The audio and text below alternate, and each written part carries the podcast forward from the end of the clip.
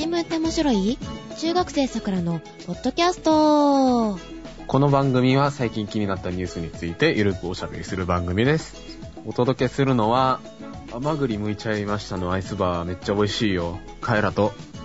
9月26日から30日までドーナツが半額だよのゼシカがお届けしますおはようございます。おはようございます行列だよ行列強烈って聞こえたわ。行列ね。あ行列かもしれない。半額。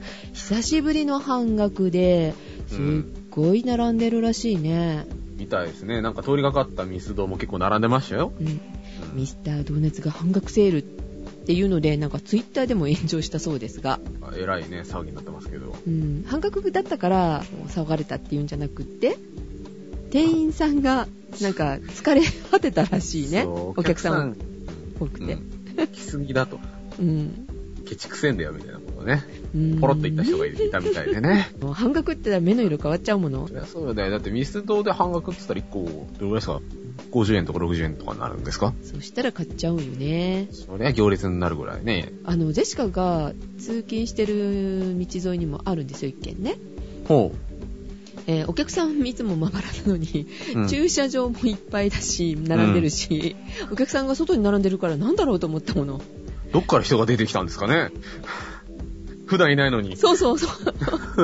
そしたらな半額のあの上りパターンが出てたんであこういうことねって思ってね1日目見てましたがなるほどまあ。ツイッターもこんな感じでね大変ですねいや、バイトのね、方大変なんだろうなとね、思うわけですよ。やめてほしい。そりゃ、ね、言いたくなるだろうけど、うんミスドって言っちゃダメですよね。だよね、うんどこのバイトしてるかは黙ってしなきゃね半額セールうぜえんだよ。高くなら意味かもしれないですけど。でしかもあのチョコファッションが好きなのでチョコファッション5個ぐらい買いに行こうかなって 明日行こうかなと思ってたけどちょっと考えちゃいましためっちゃ行列ですからね。うん彼ら何が好き？エンゼルクリームだっけ？なんか丸いやつ。美味しいよねあれうまいっすよね。でもジェシカはチョコファッションです チョコファッションね。はい。カロリーが一番高いですカロリーが高いものは美味しいですから、基本的に。ああそうだねじゃはいあその次ぐらいにエンゼルクリームなのかな？かな？うんうん。でカエラのはさっきのは甘栗剥いちゃいましたは栗が凍ってるの？いや、栗。なんかすごい安直なものを想像してません？今うんそうあれがそのまあのアイスになった違いますよ。ちゃんとアイスになってるんですよ。ちゃんとアイスクリームっていうかバーの形にアイなってるのねスバーになってるんですよ。あの、なんか、小豆バーとかあるじゃないですか。うんうんうんああいう感じで、外側になんか、ちょっと栗の味のしたアイスがあって、中に、あの、栗のね、ピューレが入ってるんですよ。あモンブラン的なあれかな？そうですね。めっちゃうまいっすよ。食べたんだもちゃんとね、栗、栗栗ですよ。う クリクリしてるのね？栗栗してますよ、なんか。あ今年はさなんか栗の商品が結構出てるっていうか流行るんじゃないかなってジェシカ思ってんだけどですかね。このね、甘栗剥いちゃいましたもん。えっ、とね、秋冬限定商品で。うんで、9月17日から発売。あ発売されたばっかりじゃないですか。ばっかりで、うん。なんか洋華堂フラッと行ったら、うん。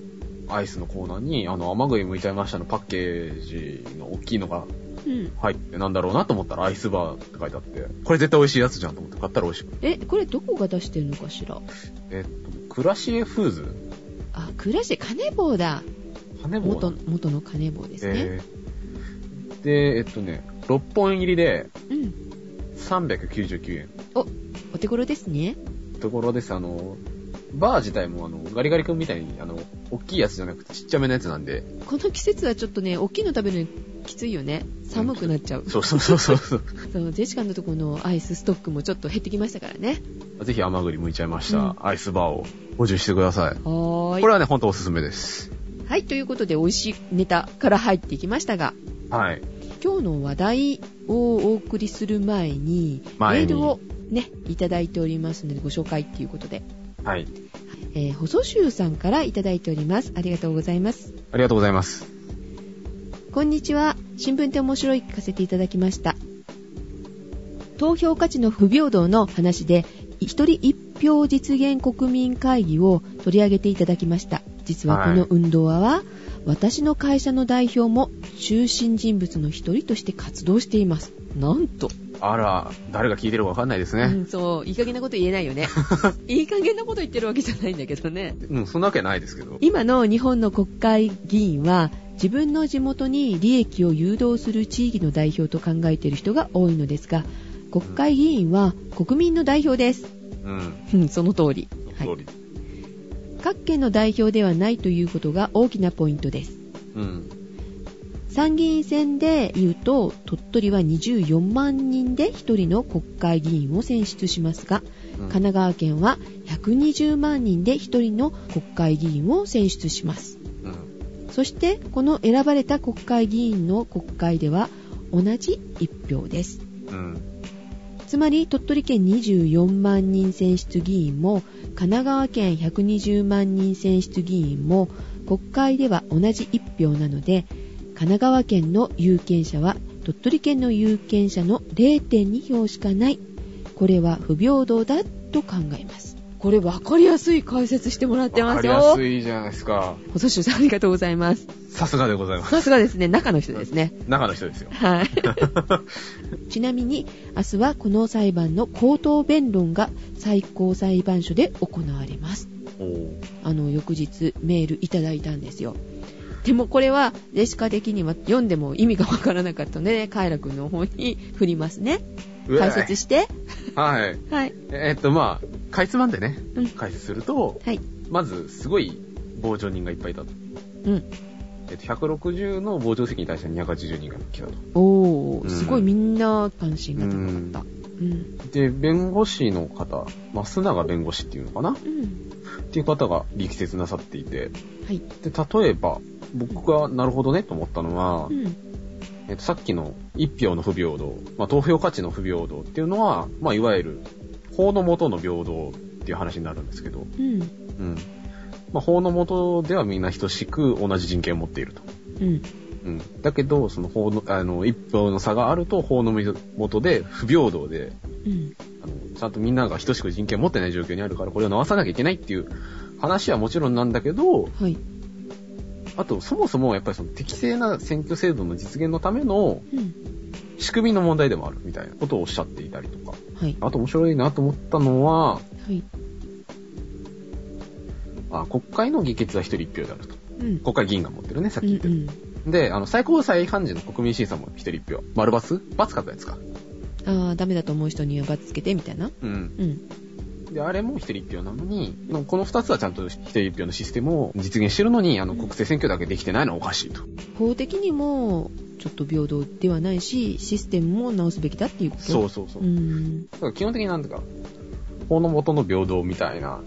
視点が強かったんですけど、うん。システム的にやっぱりおかしいよねっていうのを、なんか、あ、久保理弁護士さんっていうのかな？うん。うん、っていう方は結構主張なさってたみたいで、そこら辺はなるほどなと、あの、読みながら思いました。ちょっと難しいですね。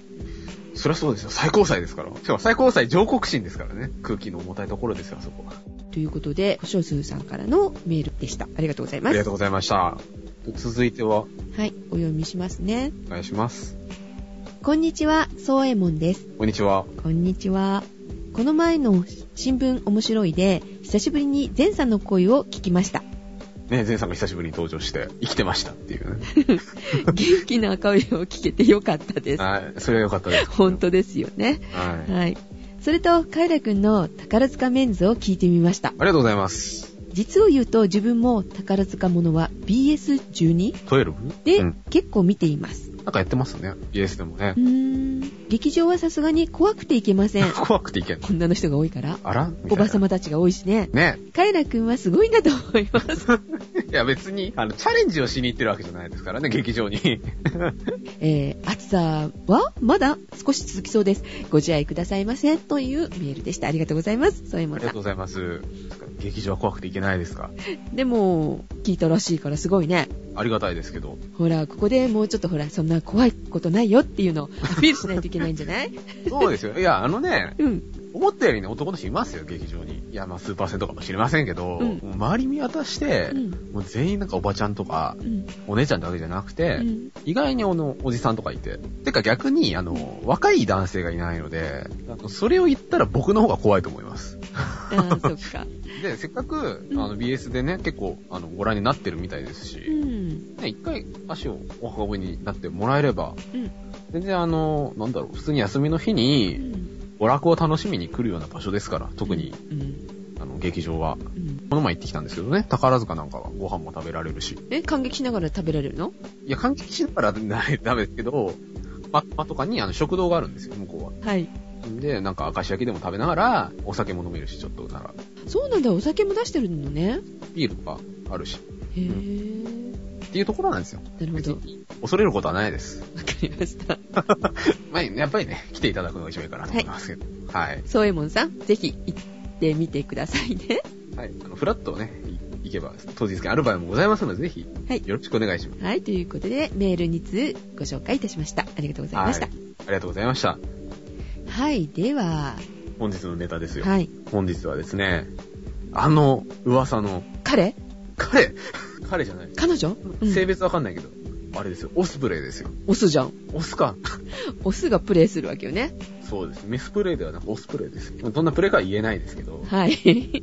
オスプレイとはですね、飛行機ですよ。はいアメリカ軍がね、新しく採用した飛行機で、はいこいつのね、すごいところはね、飛行機のなりなんだけど、うんあの、滑走路が基本的にいらない。飛行機って基本的にね、滑走路が必要で、うん。飛び上がる時にも長い距離走んなきゃいけないし、うん降りる時もあの速度を落とすために長い距離がいるじゃないですか、飛行機って。そうですね。だけど、このオスプレイっていうのは、うん。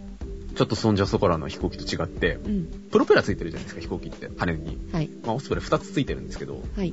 そのプロペラがね、動くんですよ。普通プロペラって動くよね。止まってるプロペラってないよね。違う違う。そういうツッコミはいらない。はい。あのね、まあ確かに説明悪かったですけど、動くっていうのが、まあ、くるくる回るんですけど、それじゃなくて、うん。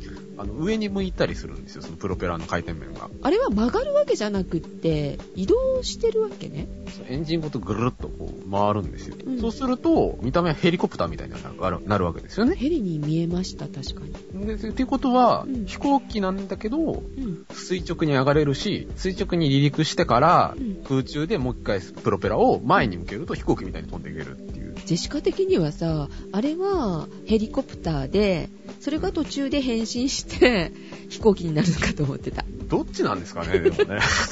今、だって彼らのあの説明だと、まず基本的に飛行機。それはあくまでも滑走距離が短くて済むために、ちょっとヘリコプターの機能があるんだよ、みたいな。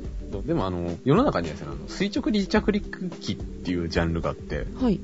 垂直に離着陸できる飛行機っていうので、うオスプレイ以外にもね、あの、ハリアーとかって言ってね、聞いたことある。まあ、あいつは割とジェット戦闘機みたいな見た目してるんですけど、うん。その飛行機はあのね、ジェット出す、向きを変えてう、ん垂直に着陸できるみたいな飛行機で。うん。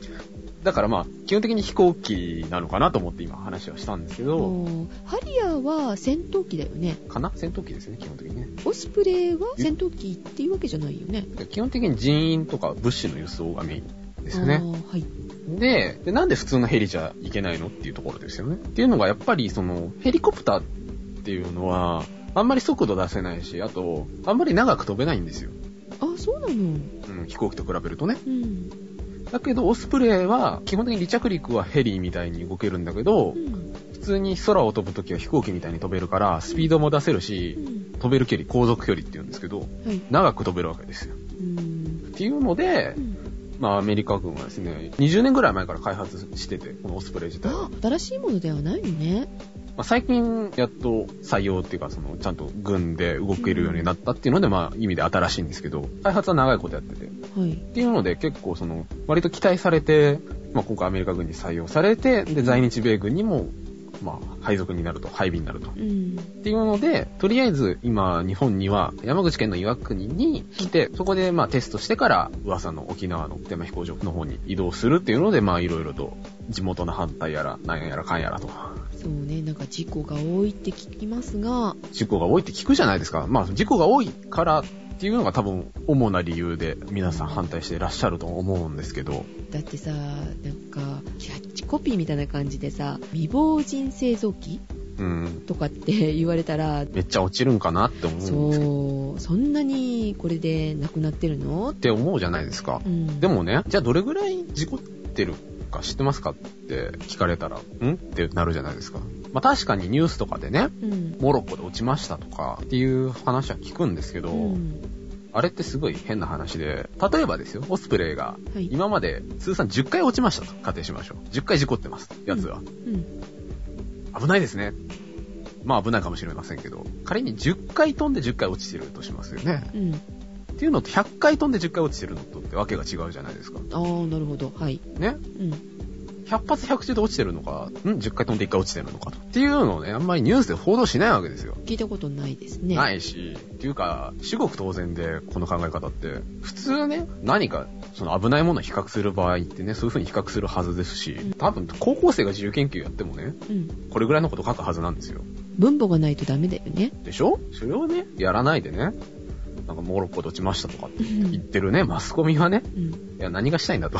うんお得意だよね。なんかそうやってことをね、大きくしちゃうのってね。そう。うん。いや、もちろんですね、あの、いざね、頭の上に飛んでみたら、お前どう思うかって言われたら、それ怖いって答えるかもしれませんけど、うんいや、ただ、なんかあまりにもその杓子定規に反対と言っている人が多いじゃないのかと。そのマスコミの報道の仕方しかりね。うん。その実際問題、どうなのかと、あの飛行機は。っていう話をね、しようと思うんです、今回は。もちろんですね、あの、アメリカ軍とかですね、はいあの、今回、日本に配備になるっていうので、防衛省とかもいろいろその事故率っていうのをまとめてたりしてて、データはちゃんと出てるんですよ。出てるのね。うん、出てるけどみんな言わないっていうね。ああ、そこ大事大事。事故ってることは事実なんですよ。だけど、開発段階とかでいっぱい事故ってるんですよ、オスプレイって。開発の時にやっぱり亡くなってるってこと？そうですね。っていうのがメインなんですけど、ん。ここでね、その新聞でオスプレイがどんな風に報道されてるのかというね、ところから紐解いていこうと思うんですけど、はい。えっと、この記事が、えっと、IT メディアオルタナティブブログっていうところの記事を、えっと、参考にさせていただいたんですけど、はい。今回そのブログで紹介されてたのが、産経新聞と赤旗、極端ですね。だ。はい。はい。極端ですよ。はい。で、それぞれの新聞見出しがついてるんですよ。うん。で、産経新聞はですね、オスプレイ平均より低い事故率。うん。おや？危なくないの？うん。だね。一方赤旗ですね。はい。オスプレイ高い事故率。え？アメリカの情報で判明。晴天弱風でも墜落。いや、どっちやねんっていうね。本当だね。危ないのか危なくないのか、どっちなんだと。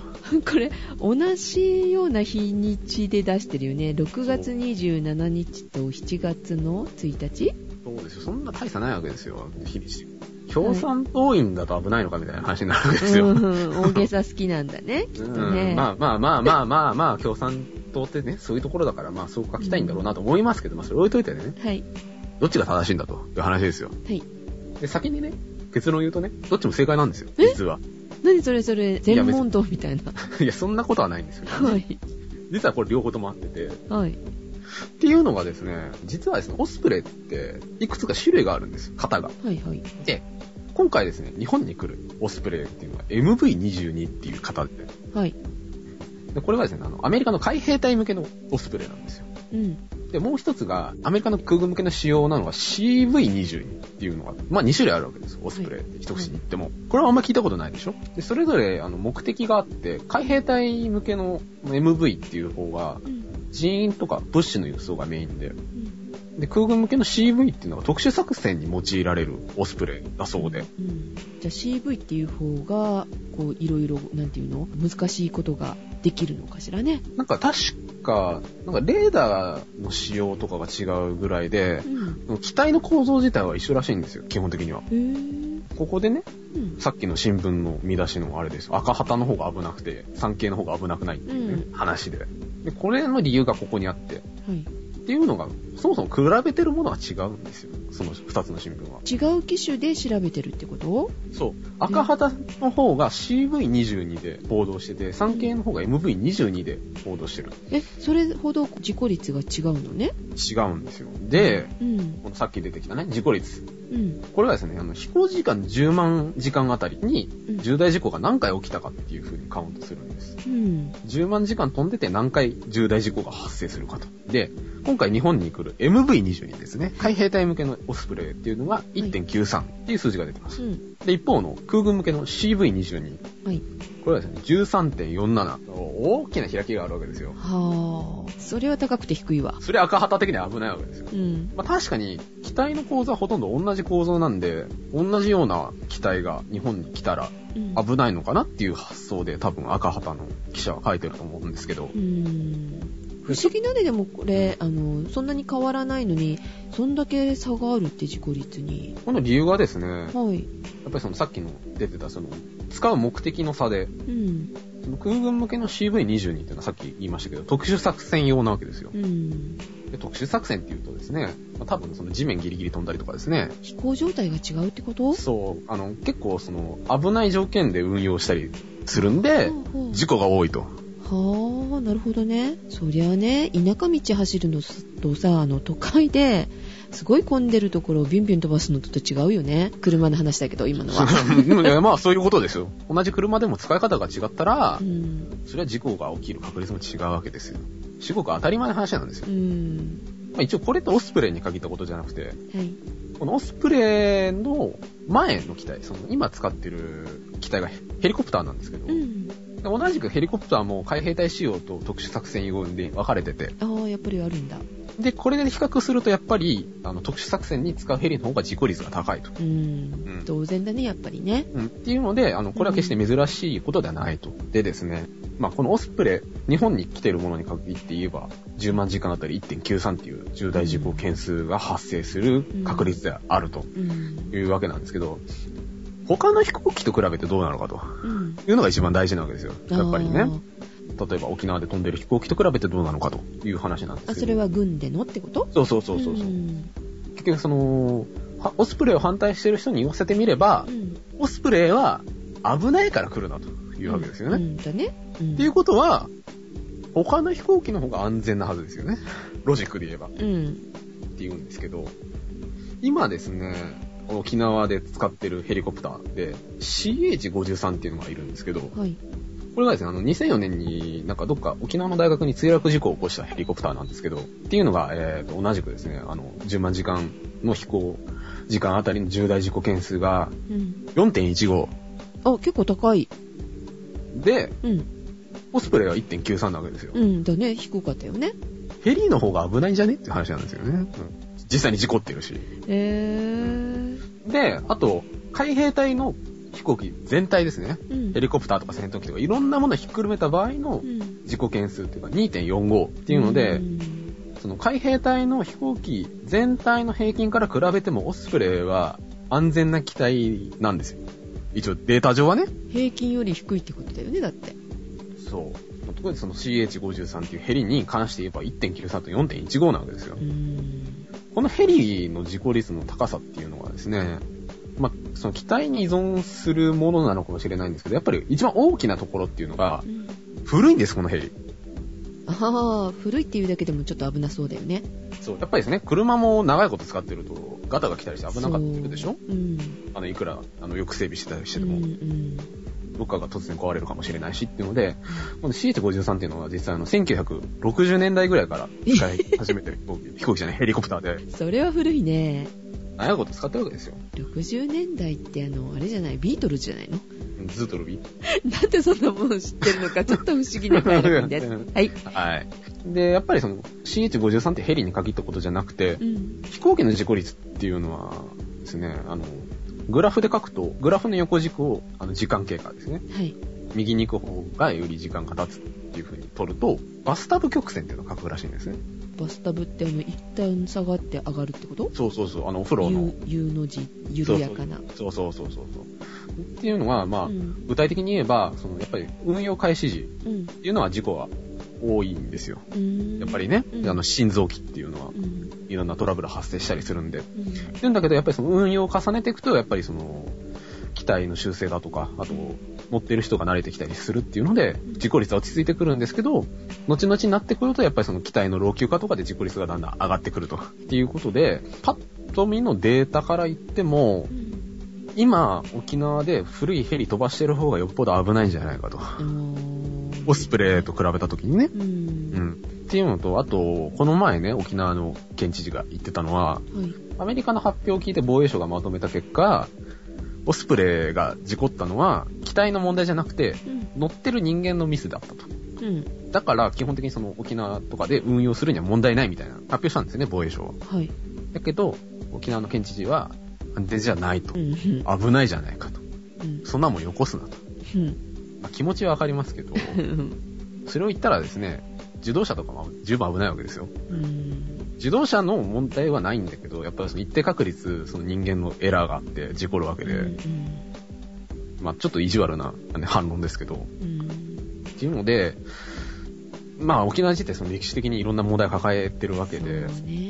うん感情的に反発しやすいというか反発してしまうのは十分わかるんですけど、ちょっと冷静さに欠ける部分はあるんじゃないのかなっていううん。気は個人的にするんですけど。沖縄の人からすると、じゃあ、カエラくんちの近く飛ばしてよっていう。っていうふうにおっしゃると思うし、うんうんまあ、僕ん家の近く、結構アメリカ軍機が飛ぶようなとこなんですよ。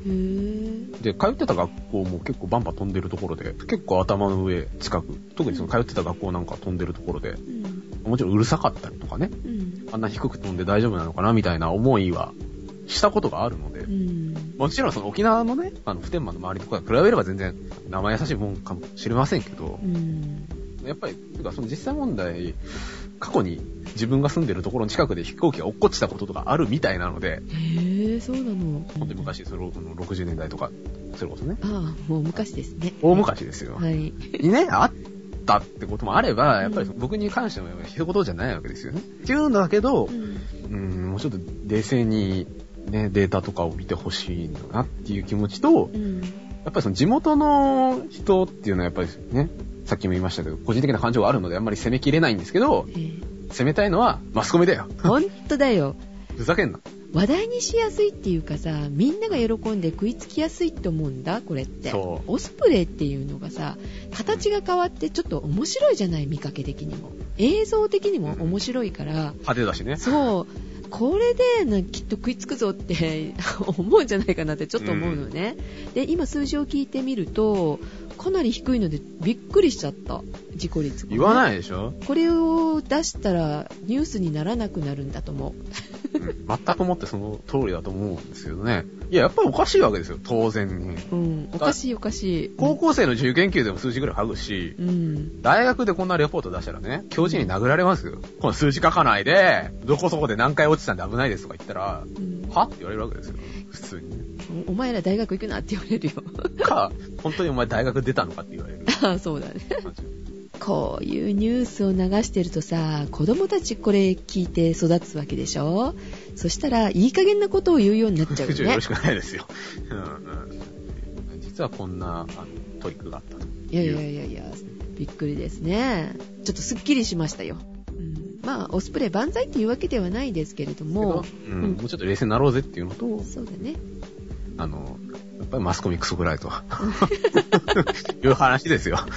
うんと、正しい情報をちゃんと持ちましょうっていうことですよね。いい情報というか正しい視点ですよね。うんこれに関して。もしかしたらこの、ね、うん。データが間違いかもしれないっていうのは可能性としてなきにしもあらずだけどう、ん。間違ってたにしてもうん、どれぐらい飛んでどれぐらい事故ってるのかってうんいう目線って一番基本的だし、うんそうだね。そうじゃないと比べられないじゃないですか。うん。うん。